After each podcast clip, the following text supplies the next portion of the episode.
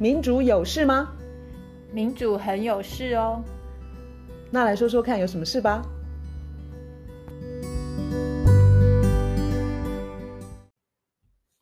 嗨，我是苑韶。嗨，我是倩怡。我们今天要聊的主题还是 CPTPP。OK，这个热门话题呢，大家应该不会紧张吧？行政院说。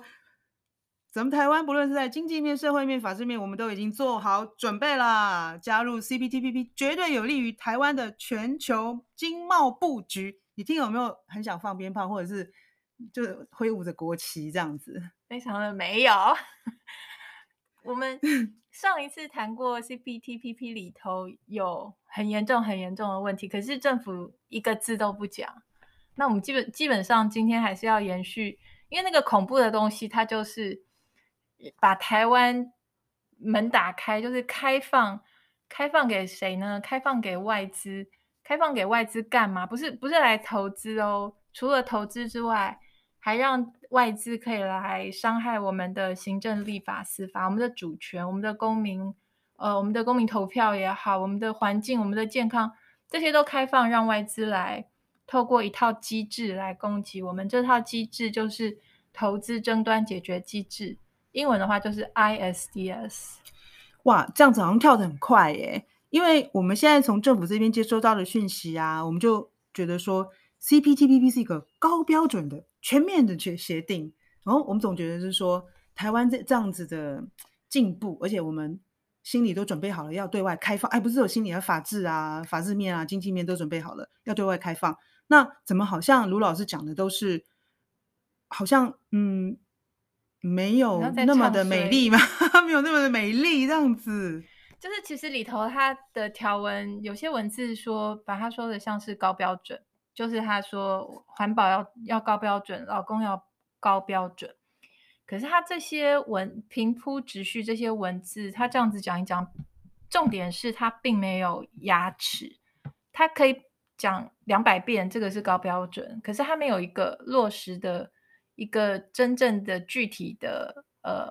强制任何一个国家高标准的机制在里面，可是另外一样东西就非常的有牙齿，那个东西就是我刚刚讲的，就是开放外国投资人去攻击一个国家的行政、立法、司法其司法。当这个国家的政策想要因应环保，或者是要提高劳工的福利，政策改变了或法律改变了，这个时候那个。外资外国人来告我们的这个主权国家的时候，那一部分的规定是非常有牙齿的，就是它有非常具体的，你躲不掉的，就是他到时候要来告你，你是躲不掉。然后他到时候仲裁的结果是是 binding，他就是有那个法律的效力。对对对，他就是你你就是整个被被就跟司法判决是一样的。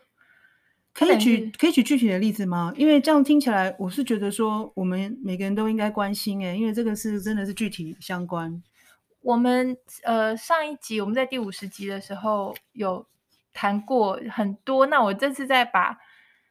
各个国家，因为现在这种外资来告主权国家，用这一套机制来告主权国家的案例已经有一千多个了，嗯、然后理由是千奇百怪，各式各样。其中包括说，主权国主权国家政府，它要提高最低工资，它要废核，要减煤，要脱碳，要展绿，不管是太阳能或是风风电，或是它要为人民健康把关，譬如说香烟，嗯、然后要管制管控药价、健保药价，或者是它要保护古迹、保护自然地景，它要保护原住民，它要强化国安，或者是他要禁止。会污染环境的呃这种矿采，或者是要征税，或者是要强化金融监管，或者是调整了它的货币的汇率，这林林总总这些全部都被告过，这都是历史，都已经被告过。哇，这个这个这个这个单子实在是太长了，所以这个主权国家受到的伤害是非常非常大，然后这个东西是藏在条约里头，意思是说一个外国企业，他他如果觉得你的你你的这些规定。你的法规啊，或者是不管你要保护古迹，或者是跟嗯健康工位有关的的的的规范一出来，可能对我企业的获利会我的我企业的获利会受到影响，那我就我就对，我就说我们要，我就我就说这是一个争端，这个对我本本本企业不利，来，对，我们就来进入那个这个叫什么仲裁的程序吗？对，那这个仲裁就是法官也没有用了，嗯、法院也没有用了，嗯哼，就算是最高法院也没有用，什么宪法法院那都没有用了，就是变成走贸易协定的那一套就对了，对，都是私人的几个律师在黑箱里面决定。然后就一方面，这个时间会拖很长，然后会有很贵的诉讼费。那这些就是呃，纳税人你就倒霉，谁叫你的政府签了这个含有这个投资争端解决或是 ISDS 这个机制的条约？哦，现在有一个状况可能会蛮有趣的，就是如果台湾加入了，中国也加入了，诶，那我们在里头不就是平等的两造吗？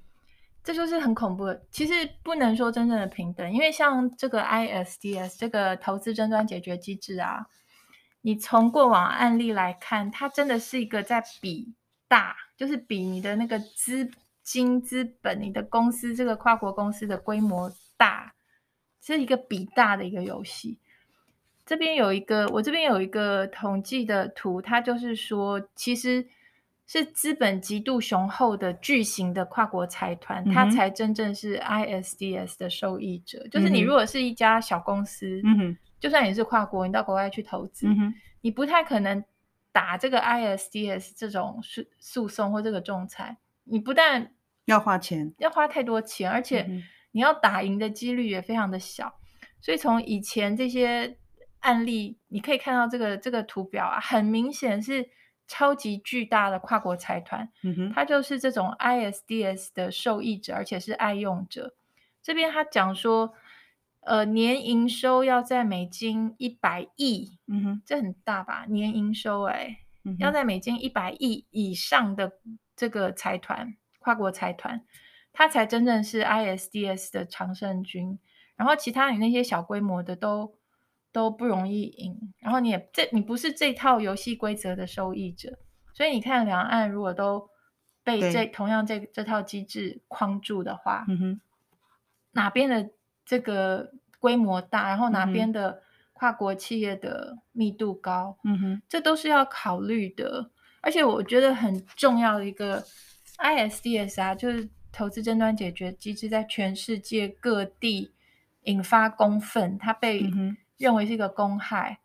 可是，在那么糟糕的情况之下，它被骂都还只是因为跨国企业的贪婪，欸、对不对？他贪婪，然后他霸道，对不对？可是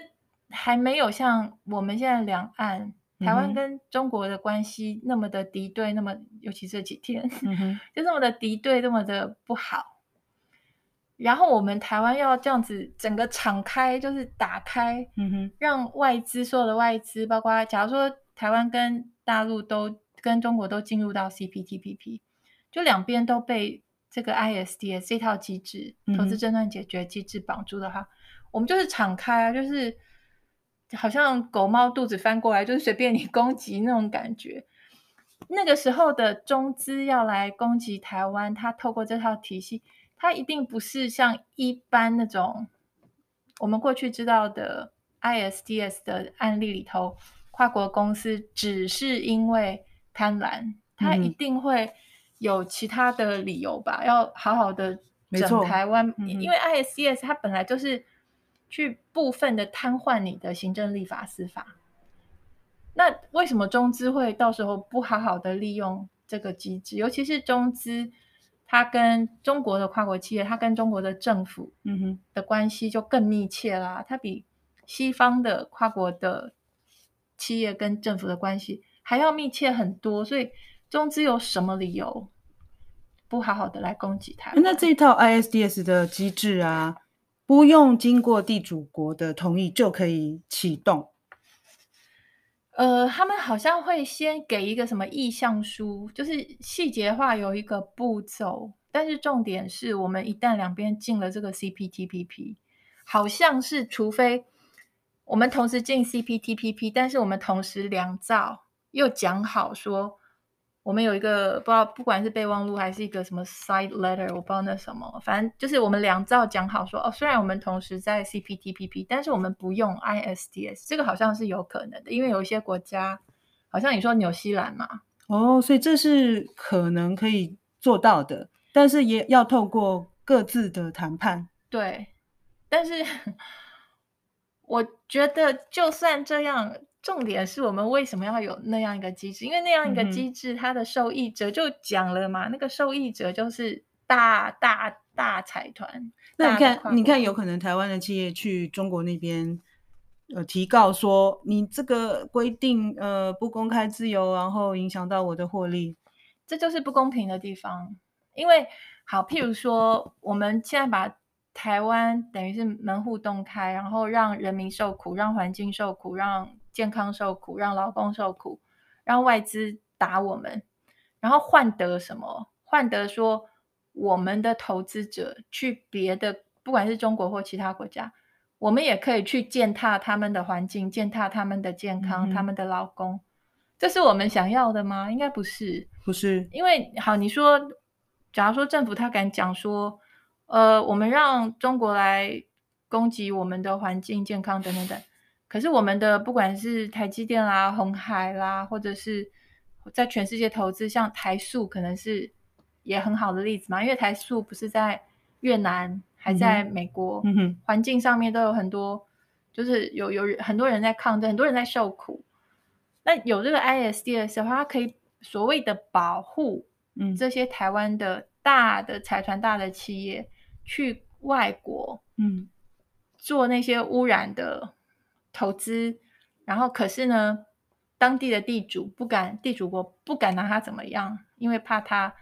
用这个 ISDS 去告人家。哦，那但是像今年中国他不让台湾的凤梨、莲雾、释迦进去，像我们遇到这样的例子，我们有可能援引这样子的办法吗？如果我们同时都加入了，我觉得不太可能。现在是，假如说是政府，就是现在是政府出面。台湾的政府，我们在 WTO，这个是两两个国家的政府，嗯，去呃打一个官司或是一个仲裁，那个是比较比较对等的。嗯、你说今天要一个呃世家的农夫，他去引用这个 ISDS 去告中国，那不可能是他怎么有这个律师团？嗯、他怎么有这个口袋？怎么会这么深？你知道 ISDS 是？一家企业去告国家，哇对不对？他是 investor，他、嗯、是一个公司去告对方的国家，嗯，所以那个公司一定是很大，他财力一定很雄厚啊，他的律师团一定很了不起啊，他在这个仲裁界的人脉一定很广啊，所以这个是非常非常不公平的一套机制。然后我觉得很重要的一点就是要去观察中国，他在过去几十年对于这一套 ISDS 的态度。整个转变就是他，哦、他从八零年代开始，就是从他从改改革开放开始，一开始前面一段时间，他是非常对 ISDS 是不以为然的。他那时候是觉得 ISDS 是危险的，而且是西方殖民国家拿来欺压第三世界国家。那事实上就是我们我们 前一次也有讲到说，他这个东西本来就是充满了殖民主义的色彩。可是到了九零年代之后，中国慢慢就是开，就是接受一部分嗯 ISDS 的这个角色，嗯、然后到了最近到了两千年之后，到了有特别是一带一路，嗯，就是中国变成一个很越来越强大的一个资本输出国的时候，嗯，他有很强动机要到处去所谓的保护他的投资。然后那个时候就就变得他整个态度都不一样，他不但是非常的拥抱这个 ISDS，而且他是很，嗯、你可以说很积极、很 aggressive，就很有自信的，到处都要这一套机制。他其实就是翻身到欺负别人的那边去了。你讲的有够直，好像对啊，讲的蛮就很直接啦。所以你如果去看他们的他们的。中文翻译跟我们不一样，我们是翻投资争端解决机制，嗯、他们是翻投资者东道国争议解决。嗯、你如果用这个词去查的话，用这个关键词去查，你可以查到蛮多的一些分析啦、嗯、一些报告啦，然后你整个感觉就是他们非常的有自信，然后磨刀霍霍、磨磨拳擦掌。他们到现在为止已经告了中资、嗯、中国的投资者，已经告了秘鲁、蒙古、比利时、也门、辽国、希腊、乌克兰、韩国这些国家都被中国的嗯投资者，就是中国的某一家公司、啊，不同的案子有不同的公司，嗯、就是告过。那这些国家都还是他们跟中国并没有。处于敌对状态，他们也一样被告。他们都是友好国家，中国的友好友邦。对，然后他们一样被告。然后你去看，我我有跟你讲说，我看到一些那个中国他们的，就是其实讲起来，就是中国现在它是一个这套资本主义游戏玩的 非常好的一个国家。嗯，就它等于是 ISDS，它真的是磨刀霍霍，是一个大玩家，就是。嗯他在“一带一路”跟这个 ISDS 这样一结合，他等于有很多的研究去钻研、去、嗯、呃设想，然后去呃完善他的他的做法，ISDS 相关的做法。嗯，很厉害哦，他拿钱出去，而且他也派了一组那种法务顾问，这种这种感觉去保护他的资本。对，所以他对于这个东西的态度是跟之前完全不一样。我跟你分享过一篇文章，我跟你讲说，那看起来有点可怕，是是中国在秘鲁吗？是哪一个拉美国家吗？呃、中国它针对整个拉美地方的投资的一个算是研究报告。嗯、我我直接先来念一段，之后我再来嗯解释我觉得可怕的地方是什么。嗯、就他这里头写说，进入二十一世纪，拉美国家政治左翼化。很好笑吧？请听，请听讲，请讲。共产国家好，然后给外国投资者带来了政治跟法律的风险，形式包括国有化、征收、政府违约、法律变化。嗯哼，记住哦，包括法律变化。好，然后他说，由于存在司法腐败、地方保护、语言障碍、文化差异等问题，所以呢，中国企业就很难通过。拉美地区当地的法院去解决跟投资者之间的争议，所以呢，他就说，投资者东道国争议解决条款，它能够保护中国投资者，然后处于相对有利的地位。我当时读完这一段，我的感觉，我觉得就像你说的，就是活脱脱是那个，嗯，当年西方殖民国家，他告诉不管是。德国告诉巴基斯坦，或是哪个国家，就是或是哪个西方国家告诉非洲国家，那是一模一样的说辞，嗯、就是哦，你那个地方的法律我可不相信，嗯，但是呢，我要去投资，那所以呢，我去投资，我们两边吵架了，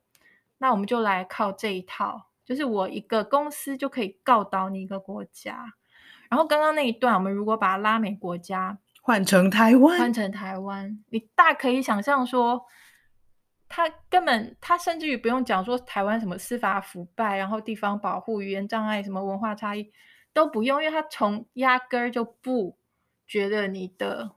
你的行政、你的立法、你的司法有资格，嗯，告诉他一家企业该怎么做。那更何况现在这个 ISDS 就是直接把那个。权柄就交给他，你本来就有这个权利来告我，我就觉得非常的可怕。其他我随便看几份，我真的觉得他们非常的，中国就是强力捍卫他自己的利益。对，然后他的他真的对于 ISDS 这个很爱，他说投资者与东道国投资争端解决机制是。国际投资极为重要的保护和救济机制，然后它保护投资者的利益，同时也是约束东道国政府行为的重要救济机制。我不知道哎，我我不知道你听这种看这种，你会不会觉得我们台湾好像不太应该跟他框在同一个 ISDS 的？我在我在看说他这么强力维护他自己的利益，那我们。其实每个国家的政府都会强力维护自己国国民的利益，那台湾当然也应该要维护自己的利益。所以，台湾要加入 CPTPP 的时候，如何迎战这一块？因为我们现在申请要加入了，嗯哼，当然这个程序有一段，可能有一段路要走，我不晓得是几年。嗯、呃，王美花最近接受采访，她是说时间可能不用太长。然后，呃，政府官员都很高兴，就是台湾申请加入，那现在其他的会员国没有人，没有人有有负面的意见这样子。但是我们如何处理 ISDS 这一块？那我们真的是蛮好奇，也很关心。我觉得最起码、最起码、最起码最少是大家来讨论啊！嗯、你政府都从头到尾没有跟大家讲这个东西的威胁，你也没有告诉我们说，我们现在被这个 ISDS 透过 CPTPP 被被绑在，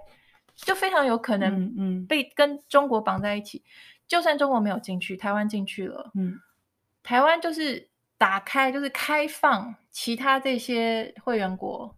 的的大企业攻击可以来攻击我们。好，如果中国进来，中国企业也可以攻击我们。然后将来美国进来了，美国企业也可以攻击我们。嗯、事实上，这套法规最初就是美国的超大的跨国企业，他们非要写进来不可，嗯、他们就是喜欢这一套，所以这是蛮恐怖的。当然有一个。可能有一个点是说，台湾不用那么害怕，是因为台湾你有提过这个点，就是说台湾本来大陆中国他们要来投资，我们就会严格审查嘛，对不对？就是我们有一个什么什么投资条例这些，表面上说我们可以在中国来台湾投资的时候就严格把关，可是我觉得这个东西非常的不可靠，是因为这些跨国公司这么大的跨国公司，他们一天到晚并购过来并购过去。就大家都知道说，像孟山都这么大一个公司，它昨天是美国的，它今天是德国的。同样的，跟孟山都类似的，有一家叫做，呃，全世界是最大的农药生产商，其实是一家叫做先正达，你有听过吗？叫 Syngenta，它的总部在瑞士。然后这一家 Syngenta 这个先正达，它两千年的时候是。诺华跟杰利康，杰利康就是那个 A Z 里面那个 Z。它两千年的时候是这两家合并而成，可是二零一七年的时候，这家公司已经变成中国的了。嗯，它是中国，它的母公司变成中国化工，中国化工，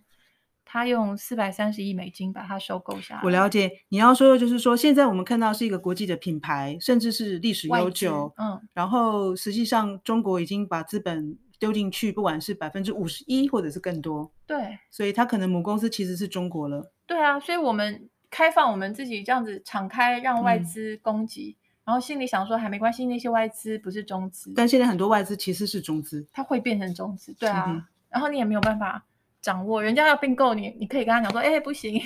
我们说不行，不可能啊，不行啊，你已经进来那个国际协定里面了，所以一切要照着走。照着所谓的协定里面的机制走，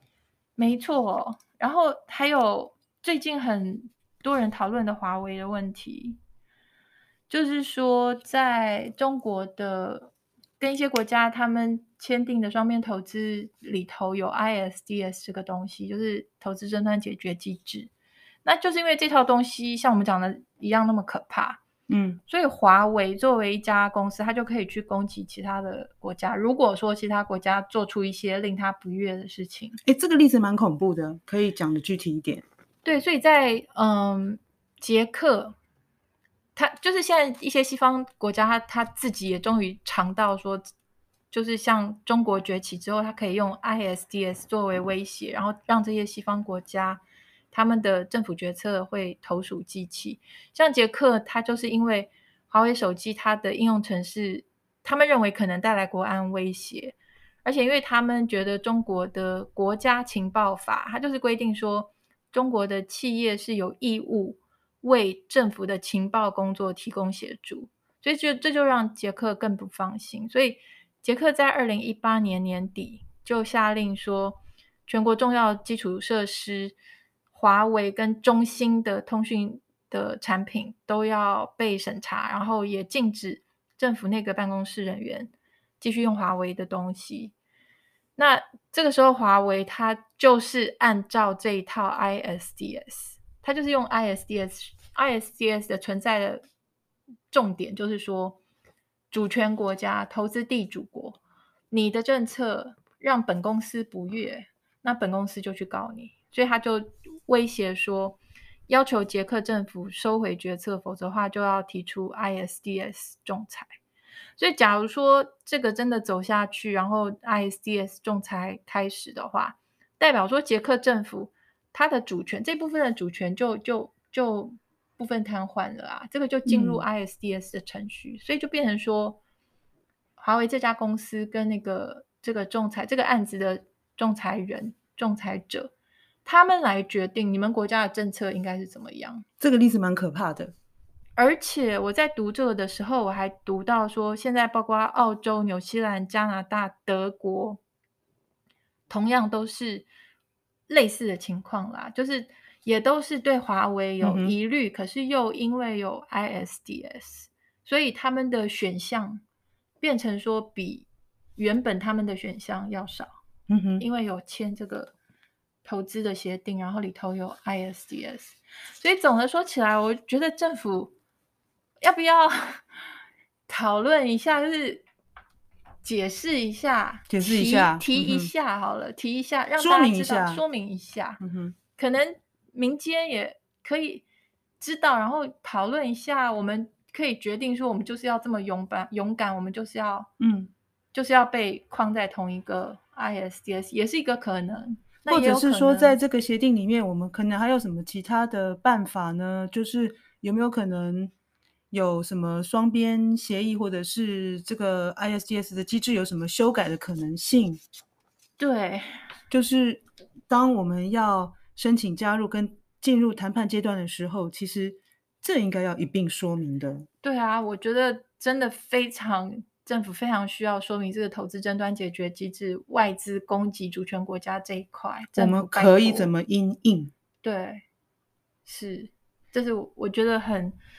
很蛮深沉的一个忧虑。嗯，虽然我们都不知道说接下去的经贸环境到底是怎么样子的，产业会对台湾的这的来来做大型投资有兴趣，嗯、我们没有办法。我们现在没有办法预料说哪一些产业，然后来了台湾之后可能有怎么样的争议。但是其实我们有理由要求，嗯、呃，政府在这一块能够以一个比较透明的态度，让我们知道未来我们如果遇到类似的情况，我们有什么办法可以应应，而不是说，呃，外资大企业，呃，他想要用他自己的方式做做出对我们国家不利的仲裁的时候。那我们无力对抗这个这个情况，其实是我们现在很难理解的。对啊，那大家不会知道嘛？因为因为它就是藏在那个复杂的法律文件的深深处，然后我自己也不可能去读那个法律文件，我就可以知道它它有这么恐怖。我的知识都来自于，因为我做欧盟研究，然后我看到欧盟这一块。吵得这么凶，然后我才去想说啊，这个是什么东西？嗯，这是一个、嗯、哦，原来这个东西这么可怕，所以我是从侧面才知道它这么可怕。你光去读法律，那一定要真的是要法律人他才读得懂。那我们从侧面看到过往案例，看到这么可怕这一块的资讯，这一块的知识也不是没有用啊。他们就这些过往案例就是很恐怖嘛。那你政府要不要解释一下？我们现在。要进入这个 CPTPP，它有这个这么可怕的东西，那怎么办？那你觉得不可怕是会因为什么？你觉得不可怕？那你也要解释清楚。好，CPTPP 真的是一个很大的议题，未来我们应该还有机会聊到它里头到底还没有藏着什么？它只是它是一个很好吃的糖果呢，或者是暗藏？什么什么毒药啊？在 好，那就我们期待下一次要从哪个面向聊 CPTPP 喽。先今天先这么说，拜拜。好，拜拜。